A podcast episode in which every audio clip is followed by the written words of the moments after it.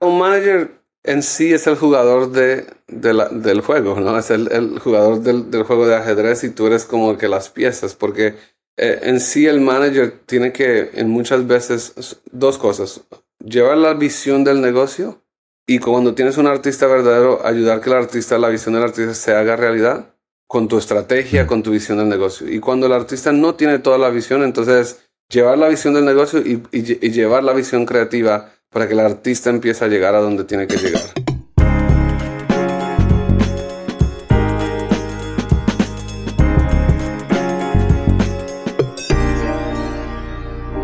Hola, ¿qué tal? Bienvenidos a todos a una edición más de En tu orilla. El día de hoy estoy muy contento y muy emocionado porque del otro lado de la llamada, conectado desde Miami, tengo al mismísimo Lex Borrero. ¿Cómo estás, Lex? Gracias por venir a este espacio. Claro, no, súper bien. Gracias por tenerme y estoy feliz de poder compartir esta conversación contigo. Bueno, la verdad es que tú eres alguien que, dentro de que sí, dentro de que no, no necesitas mucha introducción. La verdad es que estás metido en cocinas bien emocionantes, pero me encantaría para poner en contexto a toda la gente que nos esté escuchando y para saber un poco de este perfil, que nos contaras cómo se han visto tus últimos tres meses de trabajo, cómo luce tu día a día bueno, mira, he llegado a un punto en mi carrera donde en verdad mi día es mucho de crear visión, ¿no? Ah, para la gente que no sabe, yo llevo la disquera, la compañía de música Neon 16, llevo Entertain Studios, que es nuestra compañía de, producción de televisión y de películas,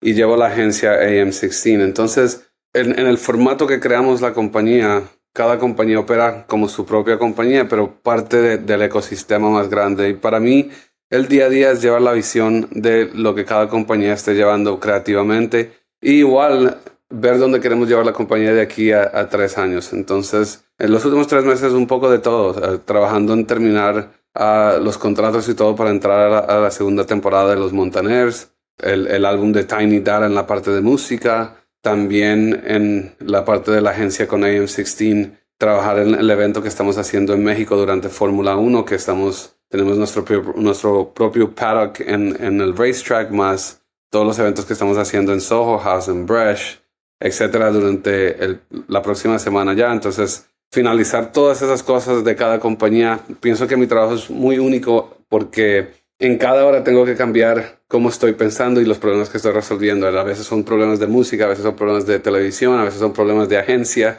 a veces son problemas de todos los tres, a veces son situaciones que hay que crear con todos los tres. Entonces, mucho de mi tiempo hoy día ah, lo llevo en, hacer eso, ¿no? En poder dirigir a cada compañía a que sea efectiva en lo que, en, su misión.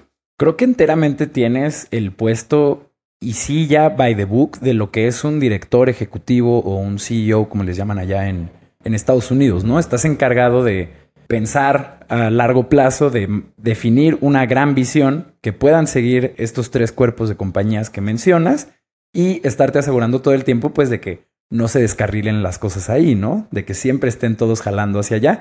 Y como bien mencionas, teniendo estas reuniones donde, híjole, yo veo la chamba de los, de los directores eh, ejecutivos y, tienen mucho que, por un lado, poder abstraer el problema con el que llega alguien a tocarte la puerta, ¿no? Porque tú no tienes todo el contexto, igual y sabes un poco en qué andan, pero nunca tienes eh, todos los específicos. Eh, pero de igual forma tienes que ser capaz de, de, poder alinearlos con hacia dónde es la compañía, que esto es justo algo que te quiero preguntar, Lex. Mencionas ahorita estos tres ejes que estás dirigiendo como empresas independientes, ¿no? Eh, Neon 16, Entertainment y AM16. Me encantaría saber cómo se relacionan entre ellos, porque ahorita los, los presentaste más como un ecosistema que como empresas independientes. Y también me gustaría saber ¿Qué es lo que empujan últimamente, no? O sea, ¿qué, qué hay dentro del ex Borrero que estas tres empresas empujan, eh, tal vez ya más desde una visión personal?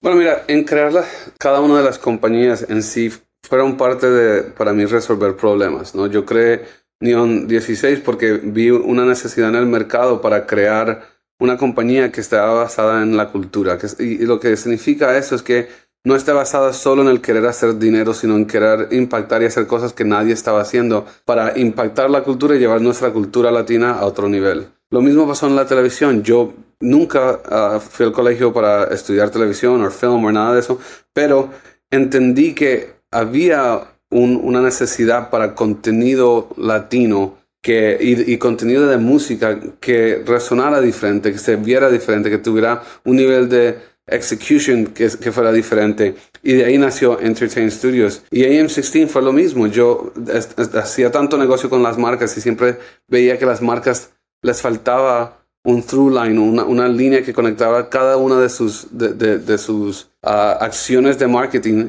y muchas veces no lo hacían. Entonces podían hacer algo súper chévere con nosotros porque nosotros creábamos la oportunidad, pero la próxima cosa que hacían y pusieran en su Instagram era un desastre y hacía todo el mundo ver mal. Entonces, en el crear, es, en querer resolver ese problema fue que, creé mi propia agencia. Y hoy día las tres compañías trabajan juntas porque todos nuestros proyectos están unidos de un formato del otro, ¿cierto? Entonces, digamos, te hago un ejemplo, la NFL. La NFL es nuestro cliente, teníamos que crear contenido latinos para ello. Entonces, Entertain Studio creó toda la parte de video, Neon 16 creó toda la parte de la música y AM16 hizo toda la parte del marcadeo. En, en lo de Fórmula 1 con, en México, AM16 lleva todo el evento, pero Entertain Studios lleva todo el contenido y Neon 16 la música y usa la marca para atraer a los artistas. Entonces, siempre trabajan junto uno al otro tratando de llegar a la misma misión y la misma misión es que nosotros queremos crear la compañía latina de media más grande en el mercado y en el proceso de hacer eso queremos impactar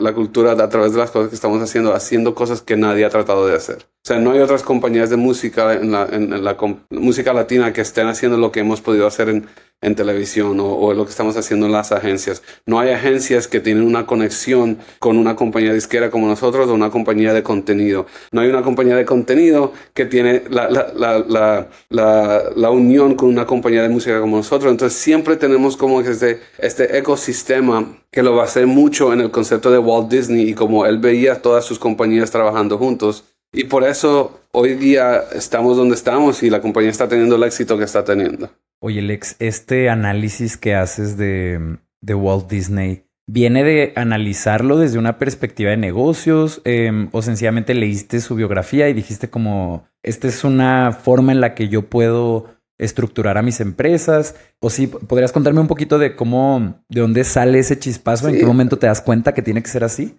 Mira, yo, estudio mucho como, como otros ejecutivos han llevado a su visión. Sea él, sea Richard Branson que creó Virgin, sea Steve Jobs, sea, o sea, me veo todos los documentales de, compañías como Uber, porque quiero entender más que todo la mentalidad y el proceso de cómo llevaron a crear estas compañías multibillonarias y por qué y cómo lo hicieron. Y a través de eso entendí muchas cosas. Yo pienso que para lo que nosotros hacemos de, entretenimiento, Walt Disney fue el, el mejor ejemplo porque él de verdad creó este ecosistema donde él decía, bueno, mis películas salen y eso hace que creemos nuevos rights en los parques y la, la, música hace que la usemos en las películas y después la usamos en los parques y eso entonces hace que si el artista se hace grande vendemos mercancía de ese artista en el parque entonces todo tenía una conexión donde cada compañía se ayuda a, a cada una de eso y, lo dibujó así entonces para mí, eso es el mejor formato cuando estás tratando de crear compañías adentro de la misma industria. Por ejemplo, no se ve mucho en el, mundo del entretenimiento porque normalmente las compañías de, televisión hacen solo televisión, las compañías de música hacen solo música. Pero en el resto del mundo, si tú tienes una compañía, digamos, de, de carros, tú haces el carro, después compras una compañía que haga llantas, después compras una compañía que haga el motor, porque tu meta es tratar de controlar todo el supply chain. Entonces, es, usar ese mismo concepto con, con el entretenimiento y tratar de, de, controlar todo el proceso adentro del entretenimiento para que seamos un one-stop shop para cualquier cosa que cualquier creativo quiera crear. Me encanta, me encanta esta visión y además es... Yo creo que esa es la única forma en la que te conviertes en el número uno de un mercado. Es a través de que justo controlas este supply chain y que tienes como estos negocios que todo el tiempo son 360 y que en medida que crece uno, crece el otro. Y además ya adquiriendo compañías, yo creo que es tal vez así como, porque ahorita que decías, bueno, pues queremos ser la, más grande del mercado en materia de, entretenimiento, pues pienso en, en, cuáles son los grandes jugadores hoy y digo, bueno, pues ahí, ahí es una buena competencia por ser el número uno, ¿no? Pero a ver, tú has estado detrás, eh, dentro, colaborado, al frente de muchísimos proyectos que hoy por hoy son exitosos. Y esta es una pregunta que va más dirigida a todos aquellos que escuchan este espacio, que están construyendo un proyecto que es musical. Entonces quería preguntarte, ¿cómo es que se vende un, proyecto de este tipo? Y, y, no tal vez como en las bases fundamentales, sino realmente cuando te pones esta ambición de quiero construir un fenómeno cultural. Quiero ayudar a que alguien pueda hacer una figura como Tiny o como Álvaro Díaz o como Yandel, que son eh, gente con la que trabajas actualmente, ¿no? ¿Cómo se logra eso? Son muchísimos dos factores, pero si tuvieras que escoger algunos, ¿cuáles serían? O sea, yo pienso que primero es siempre tener claro qué es lo que uno quiere, ¿no? Porque es que el, juego de la vida y el juego de los negocios es siempre lo mismo. es, si tú no sabes dónde vas, no sabes cómo llegar ahí. Entonces, para mí siempre ha sido basado en que yo tengo la visión clara, sé lo que estoy tratando de hacer, sé dónde quiero llevar al artista o quiero llevar el proyecto de televisión o quiero llevar la idea de marketing y a través de eso empiezo a mover los pedazos de ajedrez para llegar ahí. Entonces siempre yo digo que lo más importante es saber qué es lo que uno quiere y saberlo muy claro, no no no decir como que ah yo quiero un Grammy. Bueno, hay 32 categorías de Grammys, ¿cuál quieres?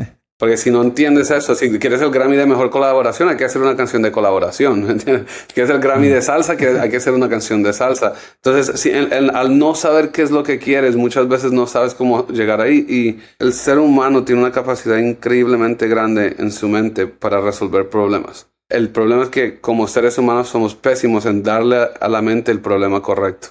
Entonces, tu mente al no saber qué, es lo que quieres, no sabe cómo llevarte ahí y no sabe cómo darte a ti las, soluciones creativas para que llegues ahí. Y también, sin, cuando uno no sabe dónde quiere ir, hace que las cosas difíciles que pasan, porque pasan, no, no, si tienes éxito o no tienes éxito, no importa, la vida es difícil, las situaciones son difíciles, los proyectos siempre van a tratar de derrumbarte enfrente de ti, cosas pasan porque estás lidiando con gente, con muchas cosas. Entonces, cuando no sabes dónde vas, cuando las cosas difíciles te pasan en la vida, lo que pasa es que te das por rendido.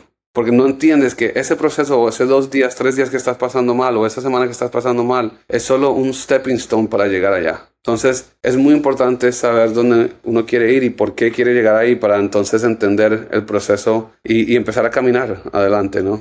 Ok, entiendo. Entonces el factor fundamental es esta claridad mental de cuál es tu dirección de tu proyecto. Poniendo esta, esta visión en un escenario hipotético, Lex, donde alguien dice, es que yo quiero ser en mi género el próximo Bad Bunny o quiero ser eh, el próximo Michael Jackson, ¿no? O sea, como, como ese tipo de artistas que, que, impactan hacia la cultura y que son como estos monstruos que parecen un mini Disney, justo ahorita que, que platicábamos de eso. ¿Cuáles son los factores principales para poder echar a andar un proyecto así y, y tal vez para venderlo? ¿Así me explico como a dónde quiero llegar? Yo pienso que es lo mismo, ¿no? O sea, esos proyectos cuando tú, la gente dice, ah, yo quiero ser Bob Bunny, yo quiero ser Michael uh, Jackson, o quiero ser Michael Jordan, o quiero ser cualquier persona que ya lo ha hecho en, una, en un lugar muy grande. La realidad es que ellos mismos no sabían que iban a ser tan grande, ¿no? Lo que sí sabían es lo que yo te digo, saben dónde, qué es lo que querían. ¿Querían ser el mejor jugador basquetbolista? Sí, pero Michael Jordan no sabía que lo iba a hacer.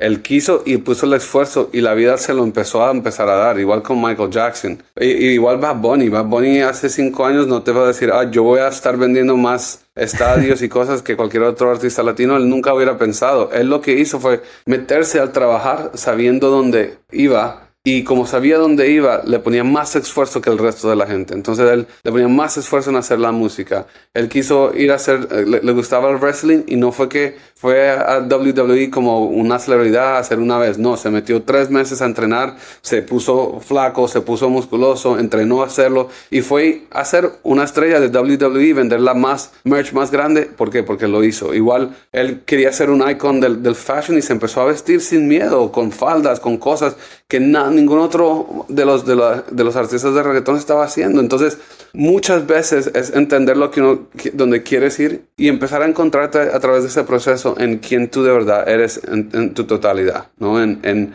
apreciar quién tú eres hasta cuando la gente te critique. Porque lo que nos pasa a muchos de nosotros es que la gente nos empieza a criticar y empezamos a creerles la mentira de, quién somos nosotros porque ellos nos critican. En vez de, de de entender que al final del día, si tú ves los mejores del mundo, mira DJ Khaled. Es él. Tiene ese speech, ah, papá, y hace toda su cosa y todo. Le, importa lo que tú pienses de él. Michael Jordan, todo el mundo decía que él era eh, egotístico, que no sé qué, que no trabajaba bien en equipo, pero ¿qué le importaba a él? Él era el mejor jugador de básquetbol y él sabía lo que él necesitaba hacer y qué clase de equipo necesitaba tener para ganar. Kobe Bryant lo mismo, Tom Brady lo mismo, ¿me entiendes? O sea, es poder llevarte tú al límite de lo que es, pero ese límite no está escrito en un libro, ese límite tú lo ves cuando estás en el medio de la situación y dices, ok, aquí donde la mayoría de gente se, se pararía, yo voy a seguir. Yo voy a, no voy a dejar que esta situación dura de mi vida o el no tener las finanzas me pare. Si tengo que trabajar 20 horas afuera en la calle vendiendo palo de cana, voy a vender palo de cana, ¿me entiendes? Entonces, el saber dónde uno quiere ir eh, y, empezar a esforzarse más que todo el mundo en esas situaciones y a crear las soluciones es lo que te hace Bad Bunny o Michael Jordan o Tom Brady o Kobe Bryant. Y hay que entender también que en la vida el uno plus uno no, no da dos. O sea, la gente te dice, ve, trabaja duro y vas a llegar al éxito. Eso es una mentira. Eso es una de las cosas que, que te van a ayudar, pero no te garantiza el éxito. ¿Entiendes? Si tú dices, ah, la gente, si tú trabajas más duro y más noche, la gente que limpia los, los, los, los de las ciudades trabaja duro con cojones. O sea, tú sabes que es estar allá oliendo a qué sabe que todas las noches limpiando. Y no quiere decir que son ricos, no quiere decir que son millonarios. O sea, son muchas cosas y, también cuando tengas todas las cosas, tienes que entender qué es el éxito para ti. Porque si tú lo vas a definir basado en el éxito que le ves a otra persona, siempre vas a estar infeliz. Porque lo de, lo de cada uno es cada uno. Y no todo el mundo fue creado para ser Michael Jordan. ¿Entiendes? No, es la realidad. Ah, claro. Y está bien. Pero tú tienes tu propio éxito, encuentras tu propia felicidad y en eso mismo le ganas. Me encanta mucho. Mm, algo que yo digo mucho es que cuando tú estás presente, y está acompañado como de esta claridad mental de saber hacia dónde vas y realmente te concentras en escuchar a la gente que te habla, a la gente que habla en las calles, a qué es lo que pasa en redes sociales y estás presente en el momento, muchas veces el camino a seguir se dibuja solito, porque tú ya sabes muy bien hacia dónde hay que ir y estás presente de qué es lo que está pasando a tu alrededor y está clarito. Y muchas veces lo que falta es ya la parte de el esforzarse o el tener la sagacidad mental o todo este abanico de, factores que pueden intervenir en el éxito o no de una persona. Deja tú si es en la industria musical o no. Lex, me encontré por ahí en la biografía, en tu About de Neon 16, que fuiste tú quien hizo toda la negociación de la venta del catálogo de Tiny. La verdad es que yo nunca he podido platicar con alguien que tenga una experiencia similar. He hablado con gente que ha vendido empresas, eh, o que los han adquirido, o que han salido incluso a bolsa, nunca la venta de un catálogo en particular de música. ¿Podrías compartirnos cómo fue esa experiencia y ya de paso qué aprendizajes te llevaste con ella? Bueno, un catálogo es un, poco interesante de vender, ¿cierto? Porque es algo, estás hablando de muchos centavos ah, de royalty que están por todo lado normalmente. Entonces lo primero es de verdad organizar ese catálogo, asegurar que todas las canciones que la persona ha trabajado están registradas, se están coleccionando. También ver los términos de cada contrato, porque cada escritor y productor siempre ha hecho un, contrato de publishing o ha hecho algo. Muy poca gente no lo ha hecho en, toda su carrera. Entonces, hay cosas que, le, por ejemplo, en el, catálogo de Tiny que eran de Sony, hay otras que eran de Universal, hay otras que eran de Looney. Entonces, hay que ir buscando cada parte donde se queda, qué es la parte de, de cada productor, de cada escritor, y de ahí llevarlo a, que le hagas un appraisal para que una persona profesional que, o sea, su trabajo es crear un número de, de, de, appraisal para el catálogo y ya con eso entonces te vas al mercado y, hoy día hay, no sé, 40 funds en el mundo que están comprando catalog, entonces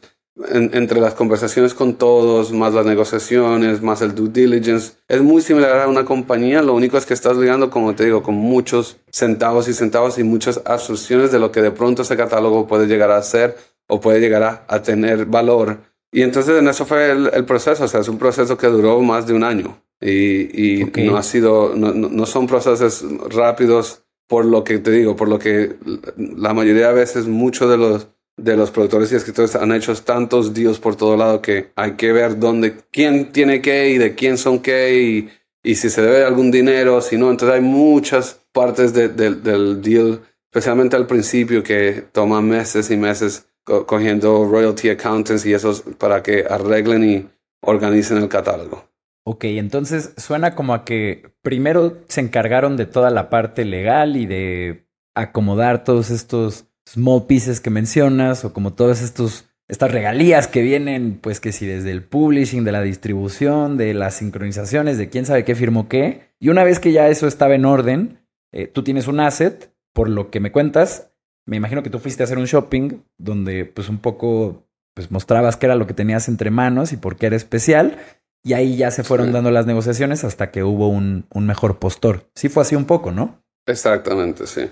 Fenomenal. Pues mira que sí se parece mucho a, a, vender una compañía. Nada más es este paso previo de poner todo en orden, que pues también lo tiene que hacer cualquier compañía que va a salir a buscar a alguien que la compre. Exactamente. A ver, yo me topé con el show de los Montaner hasta que empecé a hacer la investigación de esta entrevista. Dentro de esta investigación me topo con que es el reality show número uno en Disney Plus y particularmente que tiene una visión que justo viene de ti, que es que es como un documental musical pero con formato de reality. Entonces me encantaría, eh, primero que me cuentes de dónde viene esta idea, o sea, cómo surge este concepto, porque dentro de todo es muy innovador. Y la otra también es que justo al tú no tener un background de productor eh, de shows, pues me encantaría saber cómo es que pudiste estructurar esta idea para que hiciera sentido y cuánta gente fue la involucrada para llevarla de cero a uno, ¿no? O sea, porque pues esto sí era una idea que tenías y pues quién sabe cómo lo ibas a hacer y se tuvo que justo ir dibujando el camino. Sí, bueno, mira, esto empezó en cuarentena porque en cuarentena esa familia explotó, ¿no? Camilo estaba explotado uh, como artista, toda la familia se fue viral, Montaner empezó a sacar nueva música, My Ricky estaban pegados. Entonces en ese momento, yo siendo amigo de Ricky, lo llamé y le dije, Ricky, ¿ustedes por qué no han pensado en hacer un reality? Y él me había dicho, sí, sí, lo, hemos tratado por muchos años. Mi padre ha tratado de, contratar gente y no, no, no, no, hemos llegado. Y bueno, la compañía que hizo los Kardashians hizo un tráiler que está en YouTube y lo, y lo mandaron a todo, todo Hollywood y nadie lo compró. Y le dije, ah, bueno, mándamelo. Lo vi. Dije, ah, esto no es lo que yo hiciera. Y en ese mismo tiempo yo ah, terminaba de ver el documental de Sean Mendes en Netflix y me encantó el, el formato de cómo filmaron, o sea, cómo dejaron las escenas vibrar un poco para que sintieras la emoción de Sean. Y bueno, yo ya los llamé, le dije a Ricky, hagamos una llamada con tu padre. Hicimos una llamada con toda la familia, le conté mi idea y les dije, mira, no tiene nada que perder. Yo pago todo, déjeme, entremos a hacerlo. Entonces yo fui a donde ellos y hicimos como que el primer sizzle reel para vender el show, que literalmente yo, mi, our creative director Iván, y dos cámaras. Yo hice la entrevista, yo puse todo en el, en, en, el formato de lo que querían y empecé a mandarlo a Hollywood. Pero antes de mandarlo, le pedí a la familia el permiso de anunciar la producción, que fue un, poco difícil ya que ellos tienen tantos managers y que bueno, hubiera podido ser un desastre porque donde yo anuncio producción en los Montaners y el show nadie lo compre, ellos se van a ver mal. Entonces, ellos confiaron en mí, ah, yo empecé a pagar por el show, empezamos a grabar porque habían cosas que iban a pasar como la familia de, los Montaner conociendo a la familia de Steph, que eran judíos en, Argentina, todos esos momentos muy especiales para el show y que daban narrativa a lo que era al final, que era la, boda de Ricky y Steph. Entonces, yo empecé a pagar el show y nada, con, anunciamos producción y ese announcement cogió 1.3 billones de impresiones, porque estuvo en todos los radios, en todas las noticias, en todo lugar. Y con eso salí al mercado y el show, bueno, fue negociado entre dos compañías, después terminamos en Disney y terminamos haciendo el show en Disney durante todo un año. O sea, filmamos, que no es normal para un, un show de reality. Un show de reality normalmente se hace en tres meses, chao, bye, boom, y nos fuimos. Pero esto era un documental, en sí filmamos un documental de 520 horas sobre la familia, una de las familias más grandes en la música latina. Y a través de eso utilizamos todo lo que ellos tenían que habían filmado desde que los niños eran chiquitos y Ricardo acababa de entrar en su carrera. Él filmó todo, entonces utilizamos pedazos de esos a través de, la serie para contar la historia, porque, porque mi misión era que si tú no sabes quién son los Montaner, todavía puedas ver el show y entender automáticamente quiénes son, cómo son, por qué son especiales y que no era solo para los fans de Ricardo Montanero de la familia. Es un show familiar muy bueno que te enseña la esencia de esta familia, no que son famosos y ricos, sino que son una familia que a través de todo lo que pasan, queriendo tener bebés, casándose por la primera vez, las locuras de, la fama, entendieron que la familia está en el centro de todo. Y ese mensaje para mí fue lo que me hizo querer hacer el show. Entonces fue un show, claro, grande para Disney. Ahorita venimos con la temporada 2 y, y nada, en eso estamos.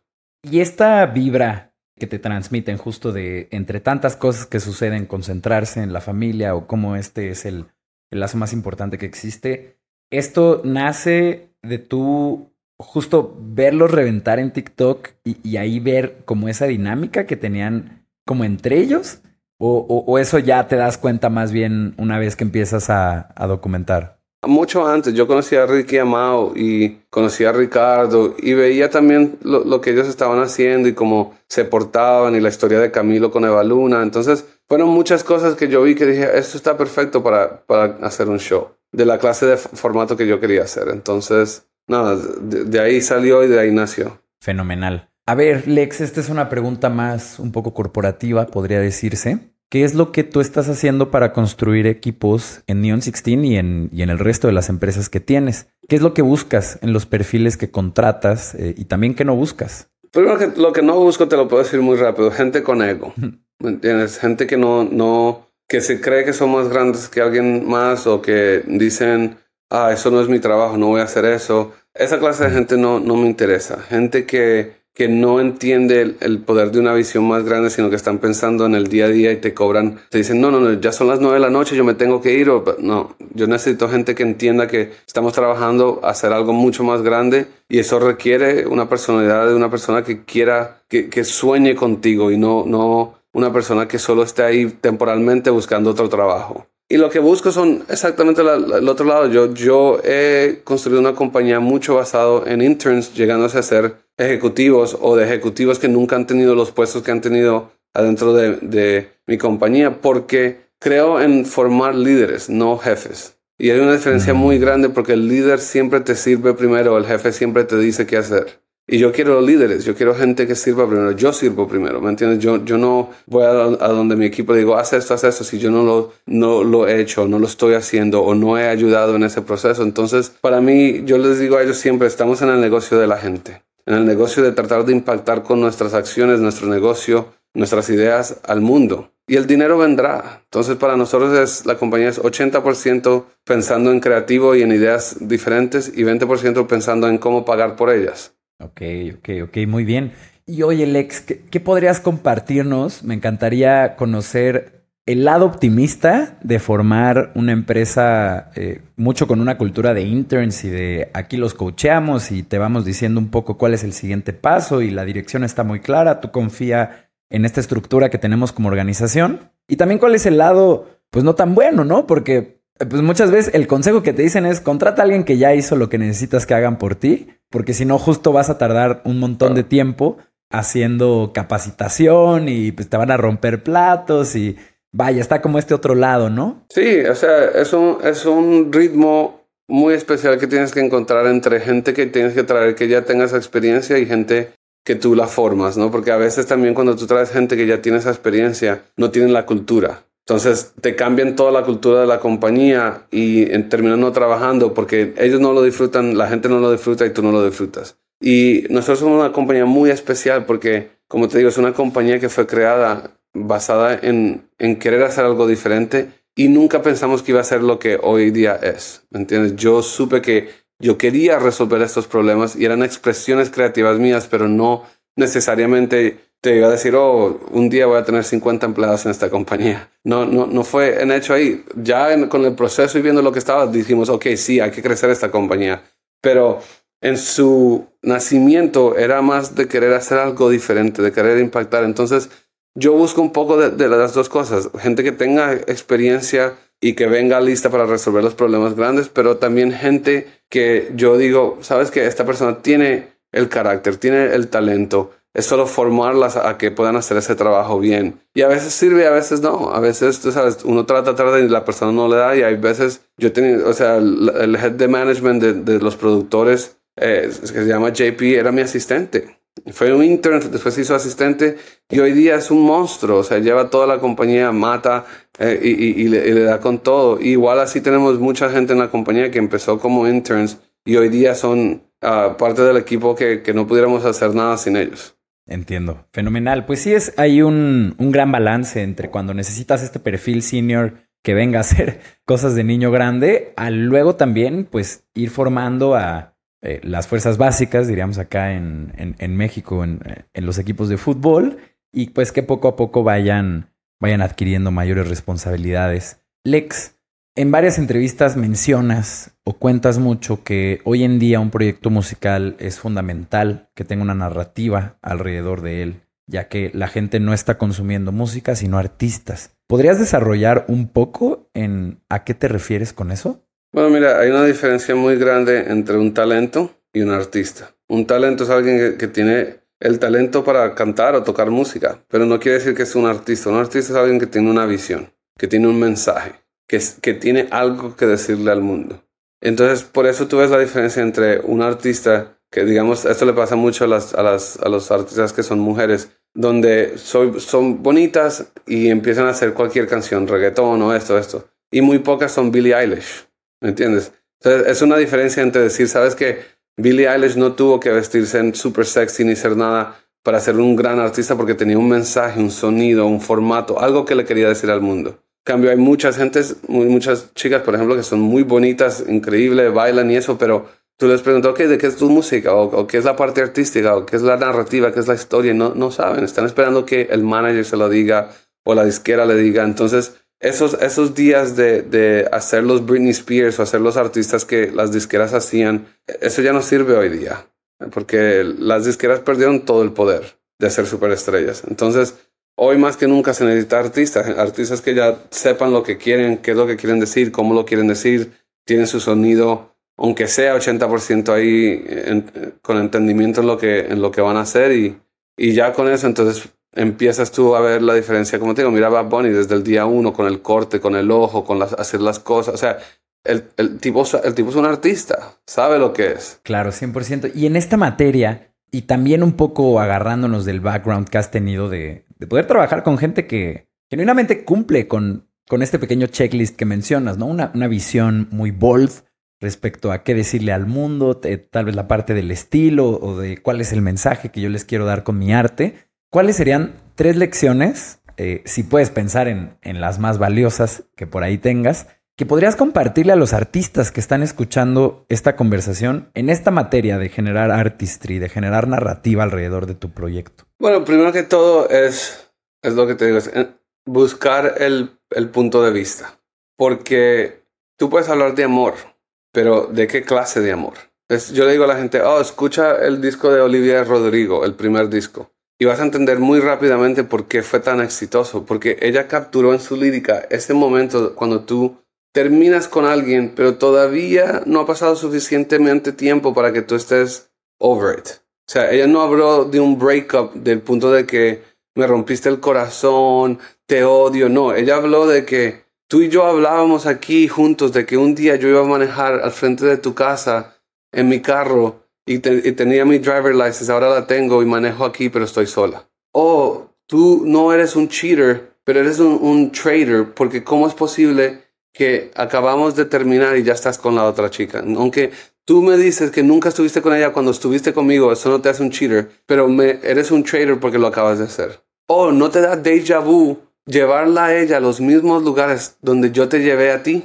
Porque entonces capturó esa esencia de ese momento y ese punto de vista hace que ella sea diferente. Entonces, muchas veces la parte más difícil es buscarle el punto de vista. ¿Entiendes? Bob Bunny y Drake son los mismos artistas. Hicieron que el punto de vista de yo soy un hombre, pero soy emocional. Entonces, yo no te voy a hablar solo de que soy ganguero y te vengo y te rapeo y chambea, no. Te voy a hablar, soy peor, te voy a hablar de, esos sentimientos, te voy a hablar de las, de, voy a hacer canciones de, de calladitas. Si tú oyes la canción calladita, es un punto de vista que te está describiendo lo que es la juventud de hoy día, lo que es las chicas de hoy día. Entonces, ese punto de vista es lo que hace la diferencia en un artista. Y segundo, ese punto de vista te va a dar el storytelling. Porque hoy día las disqueras, yo siempre le digo a los artistas, tú vas a una disquera y todos los artistas quieren decirle a la, disquera, pero es que ustedes no hacen esto y ustedes no gastan dinero y ustedes... Y está bien, pero hoy día no hay dinero que te garantice un, éxito. Eso, esa época ya pasó. Hoy día es tú como artista puedes tener suficientemente frecuencia en tu música, suficientemente ah, narrativa en tu, en tu historia para que los fans sean obsesivos sobre ti y puedan compartir tu música. Si no,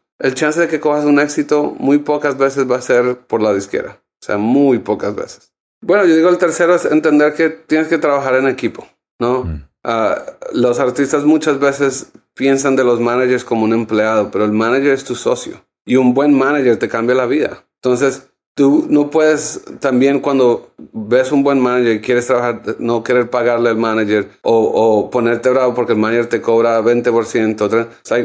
eres un socio. Él, él, está trayendo igual y al, y al, mismo tiempo los dos están haciendo un sueño juntos y un buen manager te hace la diferencia. O sea, te cambia la vida, ah, especialmente como un creativo. Entonces, mucha, para mí es el trabajo en equipo, el entender que solo no vas a poder y entender que si tú no sigues la guianza de alguien, te vas a confundir en tu propia cosa porque los creativos no, al final del día, son creativos. Y eso quiere decir que cambian de opinión todo el tiempo, son emocionales, todas las cosas que no te hacen muy, buenos hombres o mujeres de negocio. Entiendo, está fenomenal. Mencionas cómo un buen manager te puede cambiar tu carrera, puede cambiar el rumbo de las cosas, ¿no? Eh, yo, yo también comparto eso. Pocas cosas hay como alguien que está convencido de que tú mereces los mejores espacios o que mereces más mercado, más exposición y pocas cosas pueden impactar tanto tu carrera que el que haya alguien como todo ese tiempo como championing, como tu proyecto, tocando puertas,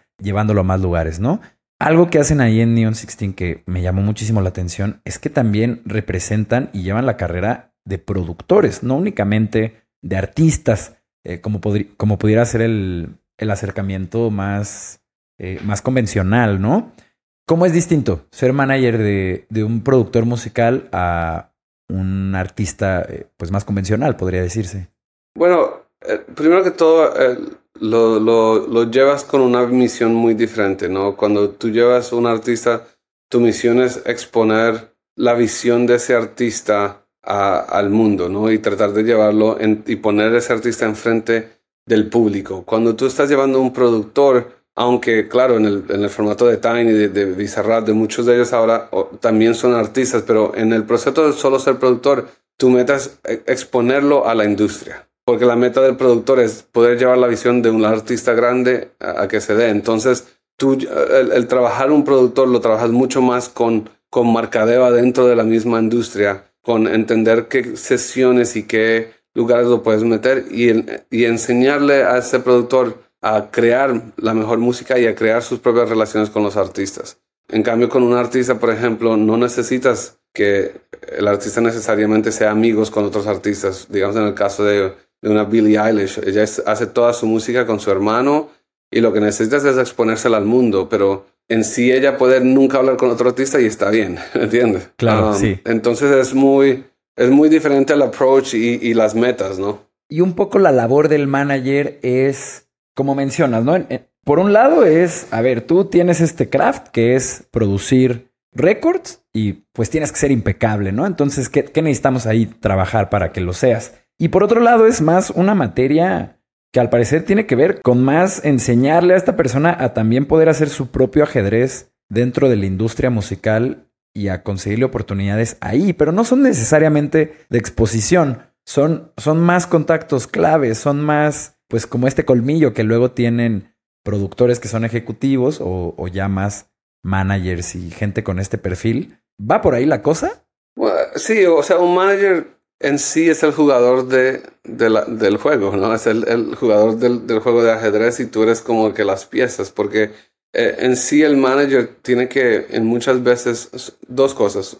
Llevar la visión del negocio y cuando tienes un artista verdadero, ayudar que el artista, la visión del artista se haga realidad con tu estrategia, con tu visión del negocio. Y cuando el artista no tiene toda la visión, entonces llevar la visión del negocio y, y, llevar la visión creativa para que el artista empiece a llegar a donde tiene que llegar. Fenomenal. Lex, vamos a cerrar con esta última pregunta. Si todo te sale estúpidamente bien en los siguientes 5, 10 años, ¿no? Pensando a largo plazo. Y hablo de bien, tú volteas hacia atrás y hasta risa te da de puta. Yo dije un 2, 3 y pasó un 2, 3 y hasta 4. ¿Cómo luce ese escenario?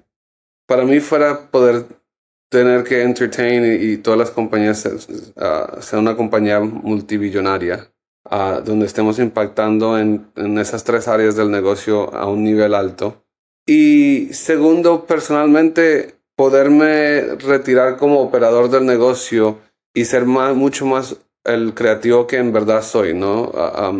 y, poder trabajar en los proyectos creativos solo con la visión de, de, poderle dar atrás a la juventud.